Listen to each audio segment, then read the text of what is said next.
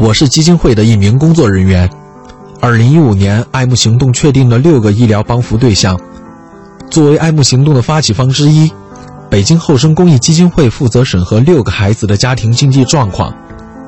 前期工作都很顺利，有五个家庭很快提交了相关资料证明，但有一个名叫拉毛卓玛的孩子，资料却迟迟没有提交。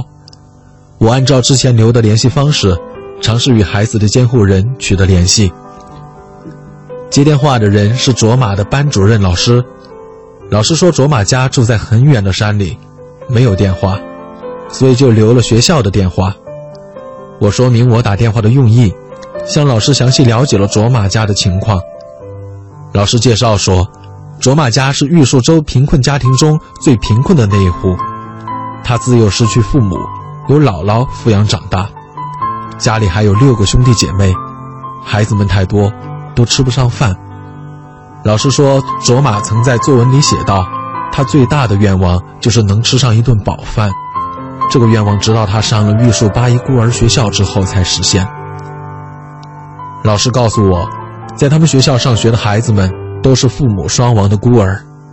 卓玛那样的家庭很普遍。上次义诊的时候检查出来，很多孩子眼睛有问题，需要赶快救治，但是。他们哪里有钱治眼睛啊？老师无可奈何地说。他恳请我们公益机构能够多多发动社会力量，给予这些孩子们更多的帮助和关怀。关于提交资料，老师解释说，因为山路太远又没有电话，但依然答应会尽快联络卓玛的家里人，并对我们表示了感谢。当时挂完电话，我心里特别不是滋味。看了下手头边卓玛的义诊资料，她只有九岁，患有高度近视、外斜视，这并不算疑难杂症，但对于卓玛这样的家庭，治眼睛无疑像登天般困难。令人欣慰的是，去年八月，在爱慕行动的帮助下，小卓玛已经成功做了手术，性格也开朗了许多。虽然不太会说普通话，但见人总是笑眯眯的。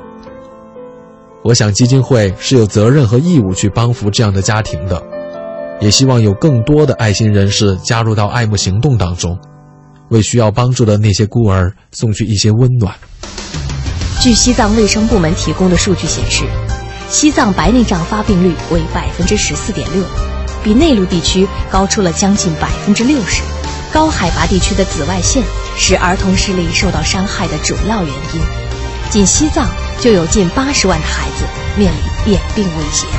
希望你跟我共同加入爱慕行动，爱要让你看见。如果没有遇见你，我将会是在哪里？今天是我们另外的一个新的故事，是我们爱慕行动工作人员。